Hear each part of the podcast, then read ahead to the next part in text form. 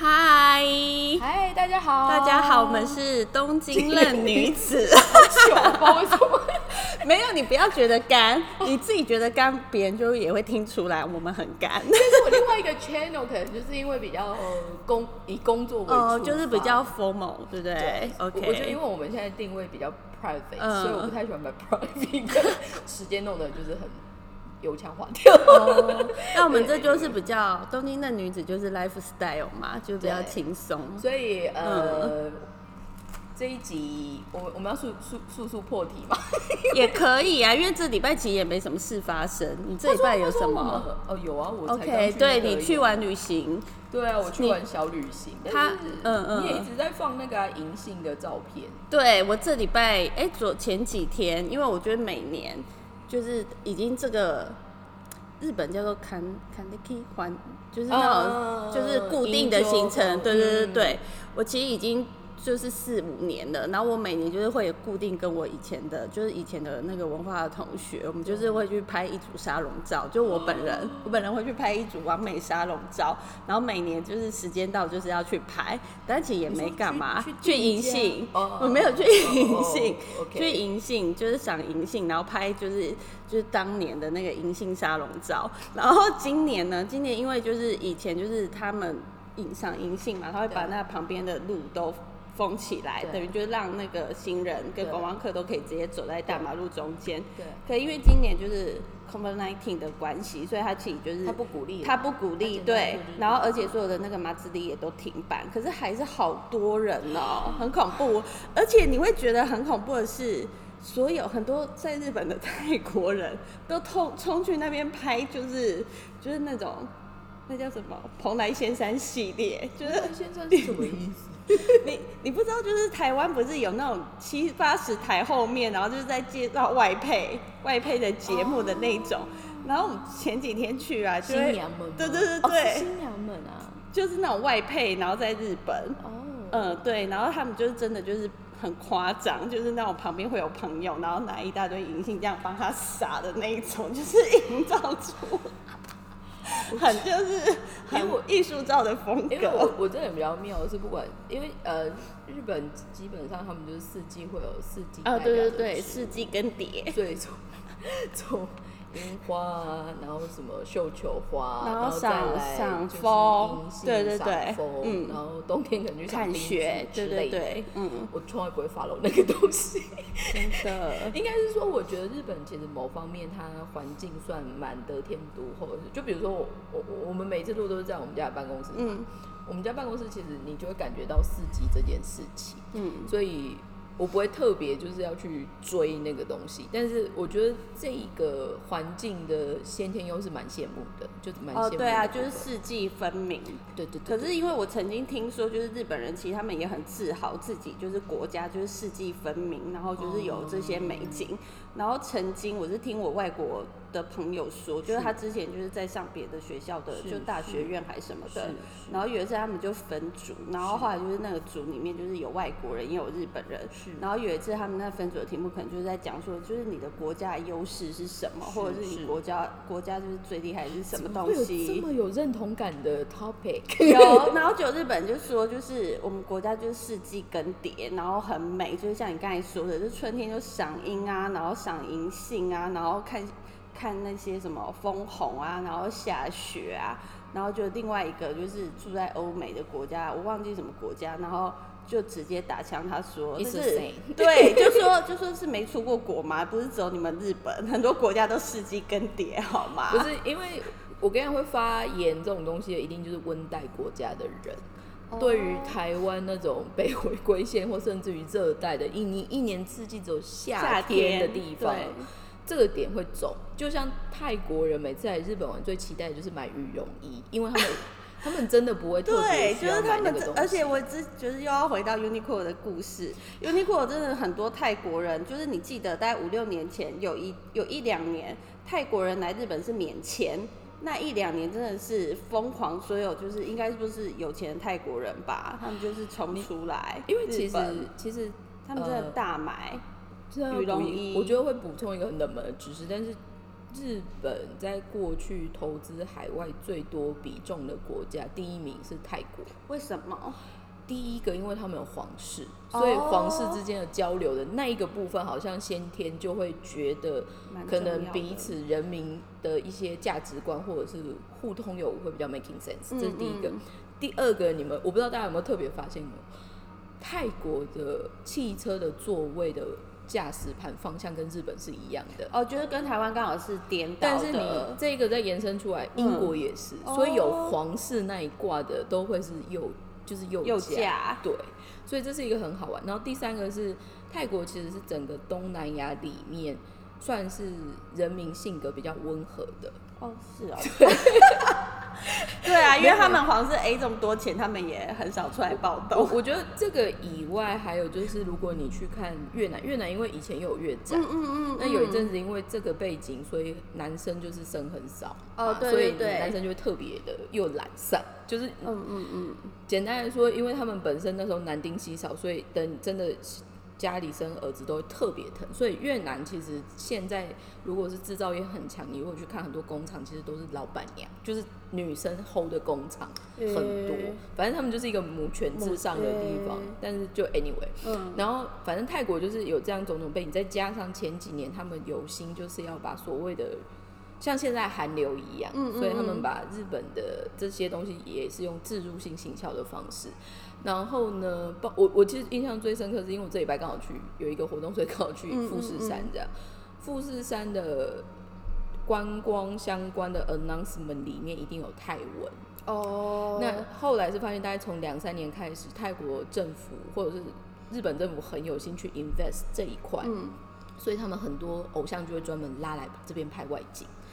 你说到这泰文，我后来想到，就是那个时候我们 Uniqlo 因为那是西口店，所以很多观光客。然后我们那每一层楼，其实除了我一个台湾人之外，还有别的国家，就有美国啊，然后有泰国，也有越南。然后那时候我是负责一楼的中文，就我们不是要广播嘛，就是说我们今天特价什么羽绒衣，然后多少钱什么的。嗯嗯。后来就真的就是有加入泰文，很酷。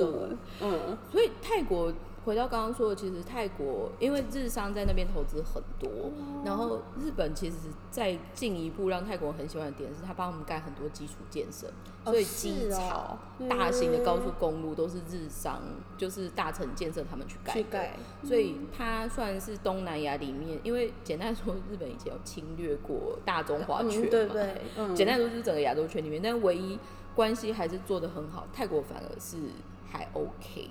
所以我觉得，因为这讲台湾现在不是会有西进政策，无为不？嗯嗯。简单说，我们那个时候的想法，可能西进是为了找比较便宜的劳动力。嗯嗯。日本其实也是。嗯。可是你如果回去看日本统治台湾的时候。日本在统治这个地方，它其实同时会做很多基础建设。简单说，一样就是回到我们之前有讨论过，日本它做一些事情的时候，它某方面是比较有永续的概念。它虽然要掠夺你，可是它也会希望这是一个永久的掠夺，长期性的。对，所以基础建设很重要，有没有电，有没有水，这方面其实反而印尼现在很吃亏是这个。哦，对，所以我们又跳到很奇妙的世界，但是重点是 这一集我们其实要聊的是。生命中的贵，对。对，我们要做那个感感谢祭，对，感谢祭年末了，就觉得可以来聊聊，就是你生命中的贵人。那其实我生命中的贵人，我觉得可以分成就是几个部分，因为我是 我现在不好意思，但是我脑筋跳过济公算吗？济公不算，济公不算，对，就是那个哎，没有没有听前面济公在第零集，对，第零集可以听，对，就是应该说是。嗯，在台湾的工作时候的贵人，然后之后就是在就是我生为什么会来日本，就是我生命中的贵人，然后再就是来日本之后，我觉得哪一些人是我的贵人，就是就有分三趴，所以这一集可能会稍微长一点。讲到这样子，我觉得大家可能会想，哎，是什么时候要结婚，接下来要发帖子，也没有也没有，就对，没没有关于感情的贵人。招募中，招募中，好，所以我们先聊聊看，你说你在台湾。我在台湾就是如果有听过第零集，就是你刚才提到济公的那个，就是那个时候大概 二十六岁到二十八岁的中间，其实我人生就是刚好就是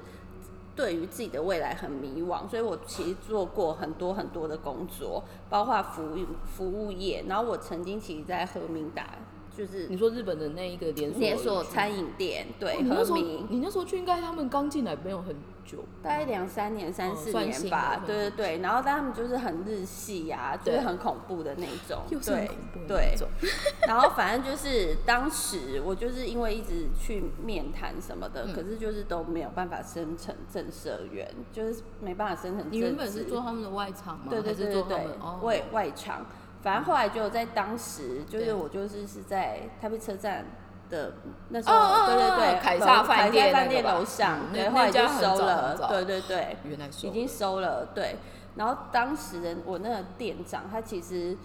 就其实我们到现在还有联络，是是对，每次回台湾就是有时间的话，我们就是当时在那个嗯台北车站的那几对。那个点，我们年纪相仿的几个女生，我们都还是会联络，对对对，嗯。都还是会联络。然后我想说的是，我觉得她是我生命中的贵人，是因为当时她她其实她已经有知道，就是我可能就是不适合那边的环境，对。对，然后后来她就有跟我讲，然后她她给我的观念就是她让我觉得到现在还受用的是，她就是我记得她曾经问过我一句很重要的话，他就说，他说你有想过你五年后的自己吗？我必须说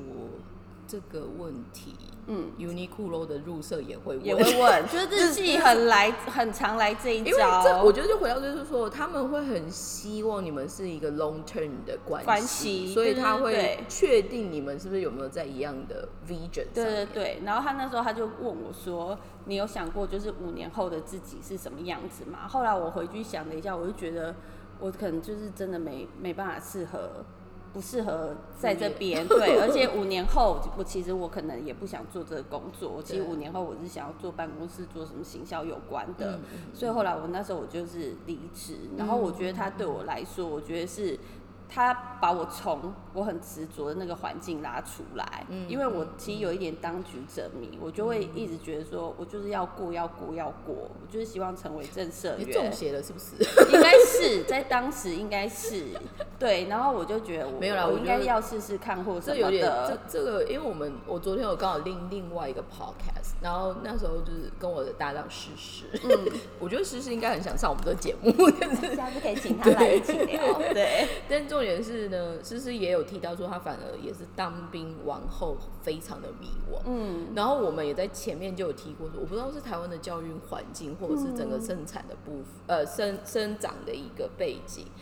maybe 现在有好一点的，maybe 现在的世代有好一点。可是像我们来说，其实父母亲很多可能就是四五零年代或三零年代那一挂的，那一挂其实为了要活下去这件事情，很很辛苦。所以他们那个时候觉得给予我们的部分会比较多是经济上面的制约，嗯，可是他不一定会跟你谈聊一些对人生观或对价值观，嗯就算有他的引导的方式，可能也会不太一样。嗯所以我觉得这个很像我们七年级生的阿鲁阿鲁，对，感觉有有但大家都会叫我们说草莓族，对啊因为我们嗯的父母亲的确刚好有遇到台湾经济很好，所以我觉得钱反而真的可能那时候是就是你只要努力，你就是可以有回报，因为就是不是像现什么。台湾台台湾 A N 卡卡巴对卡巴在哪里？对，是淹到脚踝吗？还是到膝盖？还是 脚？对，所以我我觉得对，好，所以那位贵人然后那位贵人就是我我的店长，然后嗯反正他现在已经也离开就是和明了，他现在就也是在做其他的餐饮业。可是我觉得他让我很好的观念就是说。我现在不时的都还是会问自己，就是我不会问到五年后，因为我觉得五年太远了，我就会问自己两年后他五年那一个那个那个问题，那个点，就是那个日系 good say 是日本的对关系啊，日本很喜欢念一三五对十，嗯。然后我现在就是不，我觉得它影响到我是说，我未来的工作，即使到现在，我只要进到一个公司，我其实不会以一年为目标，我是希望可以至少做两年。我希望把自己就是至少，但是也是要看现在的环境或什么，因为 corona 的关系，我觉得很多事情都变得很不确定，嗯嗯你没有一个就是一定会怎么样，或者是一定不怎么样。嗯只是我的意思是说，它让我就是会想试图去幻想自己两年后的模样，我觉得这其实蛮重要的。因为如果你只，但是活在当下也很重要，当下也是有它的 power 在。我觉得我们现在讲这一个切入点，让我想起一个很有趣的，就是因为比如说 Smile，它现在也算是公司里面的管理阶层。然后我自己的确，我觉得我蛮妙的。我其实没有特别挂过什么很大的管理阶层的名字，可是反正因为我现在创业，所以我的确我的 partner 跟 staff。我觉得所谓的管理阶层，与其说就是哦你要管人这件事情，我记我印象非常深刻，是我在日本也有遇到，也算是我日本的贵人，就是我以前在大安分的主管，那他反而就是大公司的大主管过，所以他其实疯狂爱管人，他可以。他其实一巅峰一次可以管一百个人，可是那时候因为我们单分比较弱，所以就是万箭穿。对我就是一百个人的一个人当一百个，那一个被他管，这样所以很可怕，非常可怕。但是重点是我那时候印象很深刻的是，他也是非常 nice 的提醒我很多事情。但重点就是，他就在说，他觉得我我觉得我们很幸运的就是，可能在 career 遇到一些对的管理阶层或前辈。嗯。就是因为跟那个人的相遇，所以你学会了一些不同的做法。嗯嗯嗯。那那个东西，如果你有很乖的带在身上，或者是你其实是你就把它发的话，活用的话，它其实会是一个很多良性的循环。可是我必须也说，这世间非常多奇怪的主管。对，就是所以才会像我们，不管是听到什么帕瓦哈拉啊，或者就是因为我有听过朋友，他就是遇到神经病主管。有啊，这种 就就像我这里，我这礼拜其实有另外一个活动，就是 反正因为我们接下来就是要上书文面，所以我今天我就拜托我一个朋友，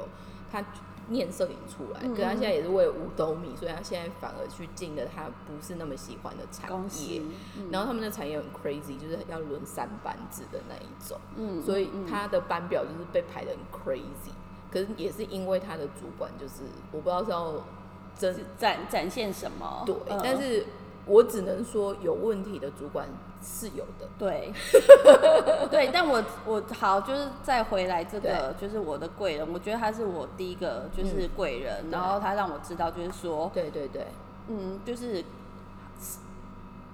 就是你应该要想象，你为你你应该要对要有一个一些很基本的目标。然后第二个贵人就是也是我后来我就是因为济公我不听济公的话嘛，我就是毅然决然不是去做了行销，然后就护手霜。然后当时其实我们那个公司就传产，就是那种台湾霹雳火，很恐怖的。然后当时我的主管他也是就是有有一些问题啦，反正就是很多事情。然后我自己的脾气也不好，对。然后反正可是那个时候，就是其实那间公司回过头来，它其实是代理日本的护手霜，可是它已经代理了好像九年还是十年，但是销量就是好像到达一个巅峰之后就很难再上去，就瓶颈，所以日本公司就下来盯，因为后来那个东西越来在台湾越来越有知名度，而且它冬冬天它就是热销款。所以日本可能就是有一些台湾的其他厂商或者是点，对对对，就想要去拿代理。所以当时日本的原厂他就给我们老板，虽然他们是朋友，就有十几年的交情，他就先给他做做看这样子，就后来就让他买起来，就做了十几年。可是相对的，就是因为那传产，所以他没有任何的，就是任何的什么行销做广告的概念。可是因为日本可能就是他们原厂有受到很多其他的厂商，就是想要想要拿这个代理，所以他就给我们老板压力，他就觉得说。你现在要开始，因为我已经给你好几年的机会了，你的销量就是没有不好，可是到这边就停了。你没有继续对你，你你没有成长，你没有突破，所以他就给他压力。所以当时他就跟我们台湾的老板说，你公司要成立一个行销部门，然后你要有行销。行销的人员，然后因为我们当时就是那个就是一个家庭企业，所以其实人很少，顶多十几个吧，对，加仓库啊什么的，然后工读生包包货的，就顶多十几个而已，怎么可能就是去做一个行销部门？然后所以后来谈的后来就是说，当时在台湾有一个就是。日本人，然后他们，然后那个日本人跟原厂的关系很好，然后那个日本顾问呢，其实他在台湾已经六十几年了，对，但是他很年轻就来，他就呃交换学生，他在大学，他从日本的不知道是东大还哪里，我不知道忘记了，然后他就来台湾台大交换学生，后来就一路待到待在台湾，他没有回去，然后当时我很幸运的是，他就是我们那个我公司的那个。部门行销的顾问，因为他在外面有很多，他自己有博报堂什么的，他有很多，对对对，他有很多他自己的事业，博报堂啊，然后电通什么的，他都有投，他都有股份，他很大。然后 当时我很幸运的是。我第一次做行销，我遇到他，然后他帮我很多，因为那个时候我们公司就是没有任何的，就是那种行销概念什么的，所以我每次其实我觉得在船厂做行销很大的一个困难点就是，老板他总是会用我给你多少钱，你就是要帮我创造多少的利润。可是其实这个是，你知道品牌是要生根，品牌有时候真的不是看销量。这个对，我觉得这很难。这个很有感，是因为我现在其中一个顾问，我就是在做 B to B 的 communication。简单说，就是回到 Smile 有提出来的，对于传统产业，他们在评估投资的时候，他会以买机器或者是买一个人，所以这个人应该要做多少业绩？对对对，那台机器可以跑多少东西出来？对。那我觉得现在这个也很有意意思的是，因为在过去在经营所谓的行销品牌力。品牌或者是所谓的制造端，它本来就是真的没有什么交集，所以你说真的非常有 sense，又会懂制造，又会懂 marketing，那个那个没有办法在几年就会养出来。对，嗯，那个而且那个说出来就是你的老板要非常有 vision。对对。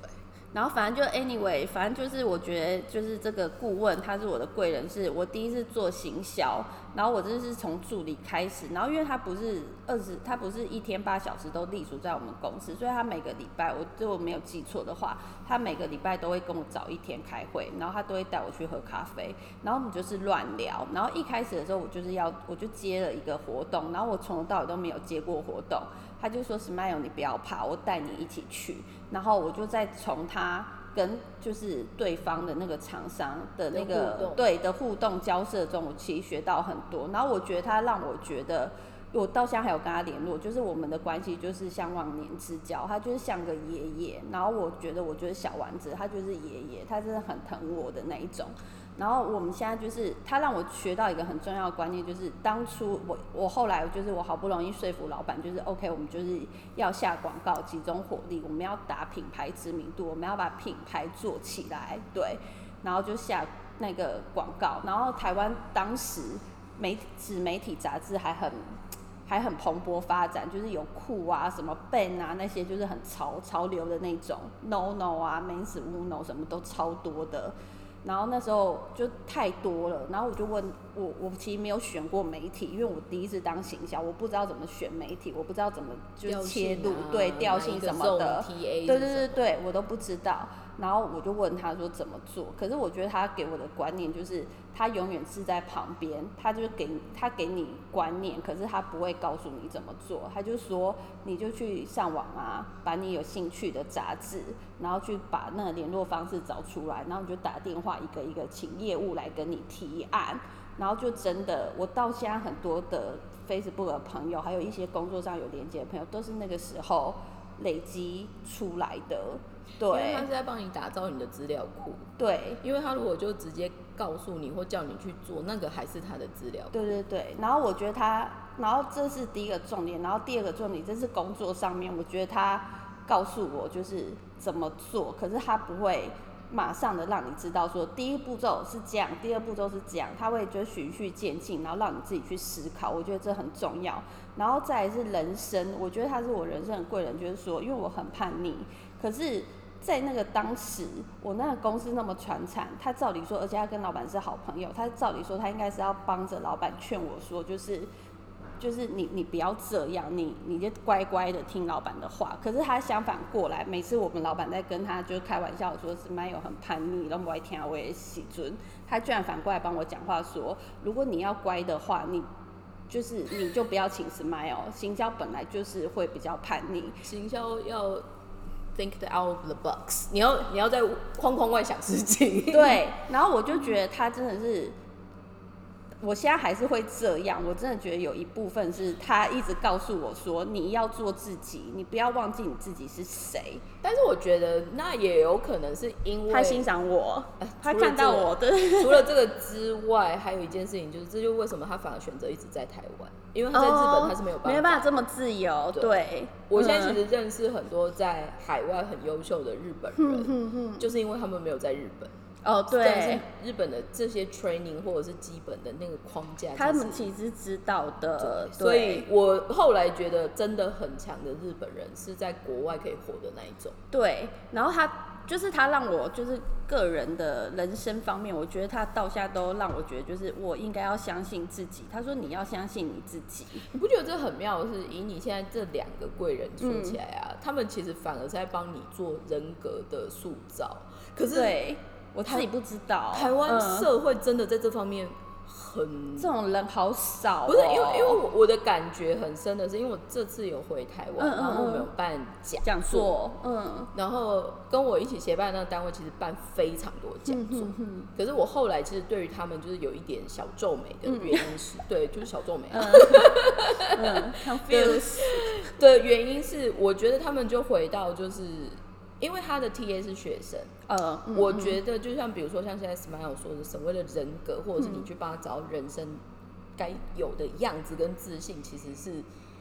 你在经营学生族群的平台或者是社群最重要最重要的事。我真的是这样觉得。台湾现在的做法，他给我感觉他就是活动公司。哦，那也这个可能是为了商商业考量很重要，可是我会觉得。就回到像 Smile 说的，如果那些小朋友没有够幸运，遇到真的愿意比较深入往来，甚至教他们的人，他其实现在投资来听这些东西，对他真的有没有帮助？其实是个问号。嗯，对，所以就是人。要取之有道，我只能这么说。真的，然后反正就是那个那个顾问到现在，我觉得他就是还是我的贵人。然后我们现在就是每年，就我只要回台湾，我都会跟他见面。所以搞到最后，他一直还是在台湾，对吧？他一直在台湾啊，而且生意越做越大。你知道台湾的那个就是山多里的秘鲁科纳卖超好，那是他带进去的。他现在是山多里台湾。不小心讲出来了，阿莱桑，就 是那个台湾的那个闪豆里的秘鲁科纳，他是就是最上面的头，所有的预算都要他说 OK 才可以出去的。没有，所以我会觉得很多时候就是像我们这一辈的人啊，我我觉得应该说后面的年轻人们会很辛苦的是，你再怎么努力，你如果没有遇到那一个时代的背景。你是没有办法到那个位置的，而且你不觉得现在就是可能也是后辈的他们的受的教育的关系，可能大家也都生的少，所以就是有时候你会不知道说怎么要讲到哪里，他们才不会让他们觉得身心灵受创，然后越来越可以把心掏出来给说的人也很少。其实我其实我跟你说，我后面觉得。我最近之前我在研究一件事情，我觉得很好玩。台湾人其实非常擅长做工业管理，哦，就是简单说，我们会管工人，或者是我们会管生产流程。嗯嗯。所以台湾这其实是什么？就是台湾的代工厂会那么强，或代工文化的一个一个熏陶下面。可是我觉得台湾现在很可怕的，就回到我前几集有说过，我觉得台湾现在在所谓的商业管理，嗯，商业管理里面其实有一块就牵扯到我们说的社会责任或企业责任。简单来说，台湾对于管人这件事情非常弱，嗯，那这个东西有可能是因为我们长期的文化下面被打压，或者就是大家就觉得就觉得奴性很重，还有重点是他们会觉得管一个人就是用惩罚的方式是最好的。我必须说，maybe 是 yes or no。可是我会觉得，如果台湾现在在二零二零年做这么多很 amazing，就像这个礼拜金马奖哦，对，我觉得台湾人其实，在温情或者就是 emotion 这一块是，就是很很就是大家就会看到说台湾最美的风景是人，我觉得就是人性的那个部分，因为台湾人真的很善良。嗯，可是就回到岁数说，当你现在在讲这些所谓人跟人之间的管理面的部分。我不知道我们要再花几年才会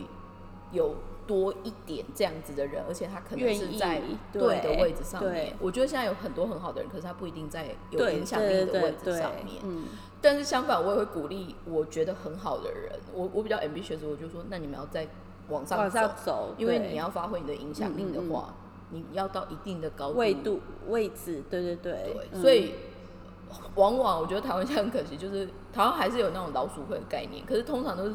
比较弯腰的人就是弄一个弯鼠会。但是我现在就说，哎，你人那么好，那好的人们要不要也用那个 好人老鼠会？对，嗯，的那一个我觉得很有意思。反正我觉得就是总而言之，阿赖桑他就是他除了塑造我工作的，就是刚才树讲的，就是他在帮我就是工作要怎么做，他还累积我自己的实力之外，我觉得人生他真的是我人生一个很重要的贵人，因为。他是日本人哦，他都会跟我讲说，我其实也很讨厌日本人。然后他就说你要做自己，他说 Smile 你要做自己，你千万不要忘记你是谁。所以我每次回台湾跟他讲说，我跟谁谁谁吵架，然后日本人有多讨厌，他就说我懂，我真的都懂。因为他看到他，他就不想回日本这样。对，应该是说了。而且他以前是就是好，我不小心把他背景都讲出来好了。他以前是有在那个台大东吴淡江当过日文老师，然后后来是因缘际会，然后被人家抓去商业界，然后从此在商业界发光发亮，这样。那我觉得他现在看到现在日本应该蛮感伤的。他现在就很哀伤，他也很少回来。然后他说房子就送给哥哥，他也不想要了。其实我我觉得现在很妙，是因为我这次回去也刚好有认识，就是日本人，可是他也在那边做了二三十，就是也属博类的嘛。就 Tokina，我把名字大家赶快可以去支持一下台湾一都景，因为他老板跟老就是他们就是一对夫妇，然后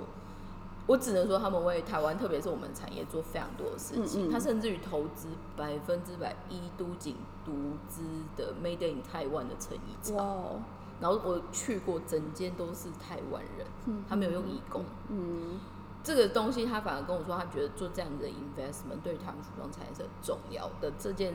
前提，我就觉得天哪，你知道？就是当局者迷这个概念真的很多，可是这个相反，比如说到我现在的工作，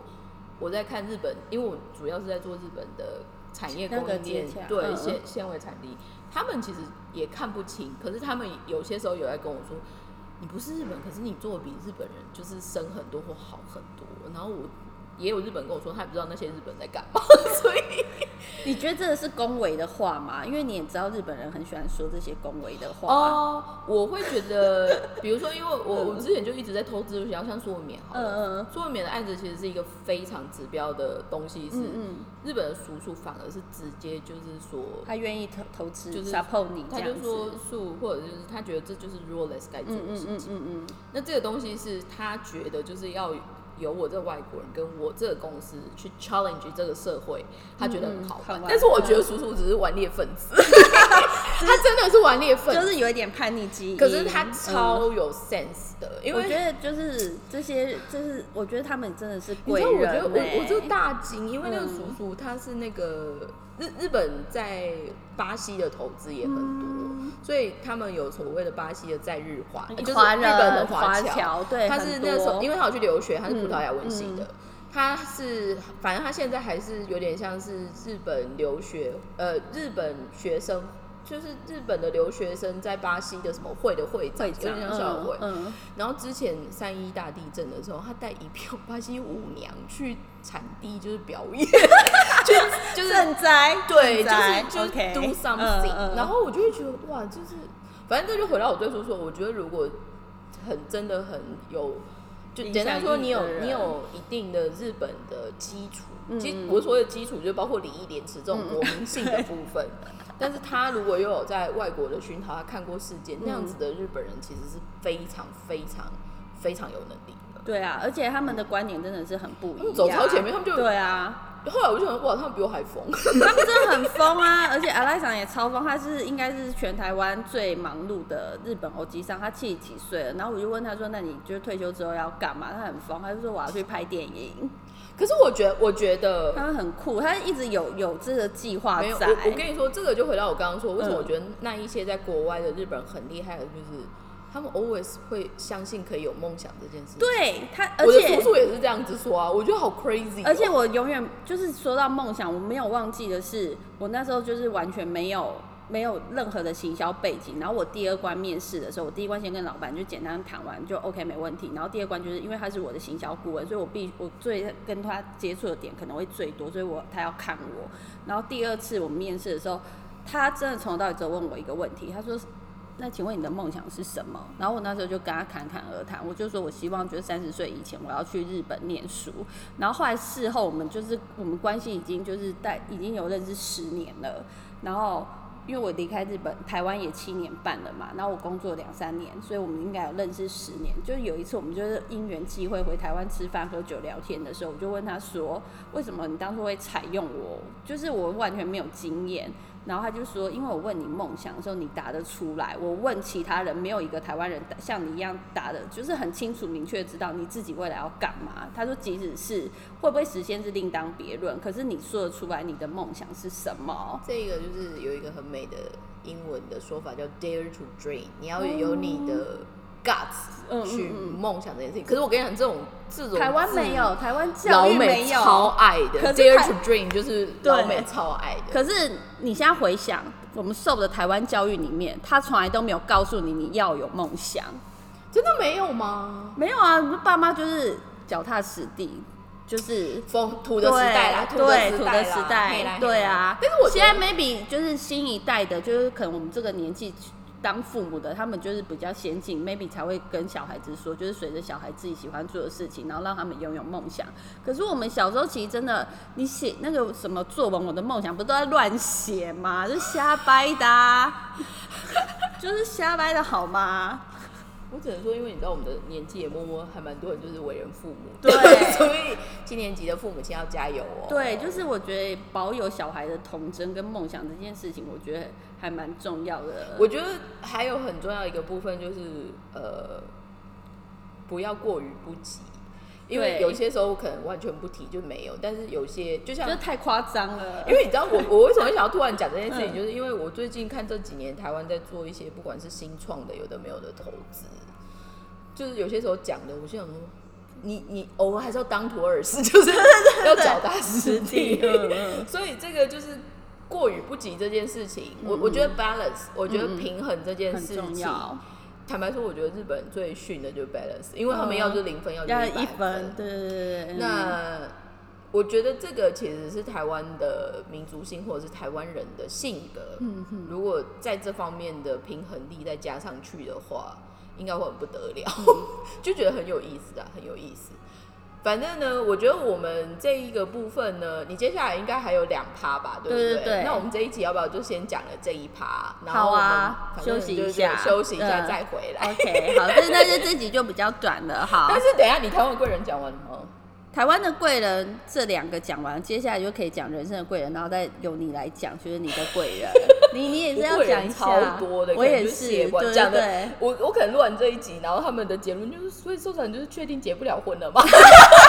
因为通常这种话就会，就就会在你知道就是 wedding 的 ceremony 上面讲，不会不会。但是我之前也有就是夸下好，他每个叔伯就说很想参加我婚礼，因为他们觉得我的婚礼来的人真的太奇妙，应该是来自全世界很 tricky。的人吧，讨厌的人会不会约啊？对，也是，根本不会放帖子给他。我个人其实很讨厌婚礼这个东西，所以就不会。But anyway，我们这一集主要就在这边。那你要不要先把你就是非常 serious 的？感谢的 message 给这两位，顺便就置入即兴，叫叫他们来听这一集。我觉得这两位就是真的是在我年轻找不到方向的时候，他们给我很大的方向。就一个是让我知道，就是说五年后的自己你要成为什么。好，其实我现在不会想五年后的自己，可是就像我刚才说的，每一个工作进到一个新环境，我会给自己设定的目标是两年。我希望我两年后做到什么样子的成绩，到了。提早到，我就知道说，maybe 我可以开始找下一份工作。那如果一直没到，我会检讨是我的问题还是公司的问题。对，然后再就是阿赖桑，我觉得他让我知道，就是你要勇敢做你自己，即使你是在日本这个。就是比较对对对，就是对，就是不一样的钉子要先突出的钉子要先被拔掉。即使是在这样子的社会，你还是应该要勇敢做自己。我觉得这对我来说是以前在台湾，我觉得也很少有大人会说你要这样，你要就是你要做你自己。竟然还是有这么酷的大人，对对对，而且还是一个日本人哦，他就受那种就是锁国时期啊，他真的是锁国时代的人呢。命很好，对对，然后我我我其实就是要跟这两个人说谢谢，因为他在我人生找不到方向的时候，他把我的人生就是有点拉回来，然后跟重新定调，我觉得蛮好的。可是我哦，我这礼拜去的那个讲座，嗯，我反正他们有就是客座讲讲师三个人。哦，我等下我我们之后会分享那一场，因为我觉得你会很感兴趣，都文化挂的。我知道，我看你都会写，就是杂志的总编。OK，好。他们那一场的结语最后一个问题，其实有一个听众问的非常有意思。嗯他问他说：“你们对你们而言，你觉得幸福是什么？”我心里想说，哦日本人真的日本问这种东西，没有，可是你不觉得“有没西啊哇塞”就是日本人常挂在嘴巴的对两个词？重点是那些人其实就是都在他们自己的领域都是很、top 的可是他们的答案很一致，就是说。他们觉得人生最大的幸福是对别人可能是有用处的就是贡献，有贡献。我想这个国家哇塞，真的是起鸡皮疙瘩哎！好了，我们先到这里了，因为起鸡皮疙瘩了。